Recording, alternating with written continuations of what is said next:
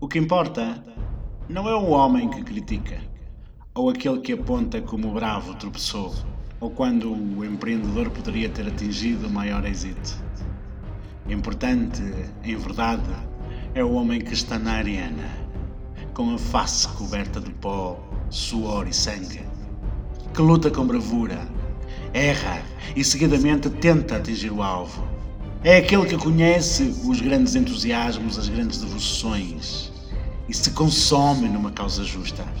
É aquele que no sucesso melhor conhece o triunfo final dos grandes feitos e que se fracassa, pelo menos falha ousadamente, de modo a que o seu lugar jamais será entre as almas tímidas que não conhecem nem a vitória nem a derrota.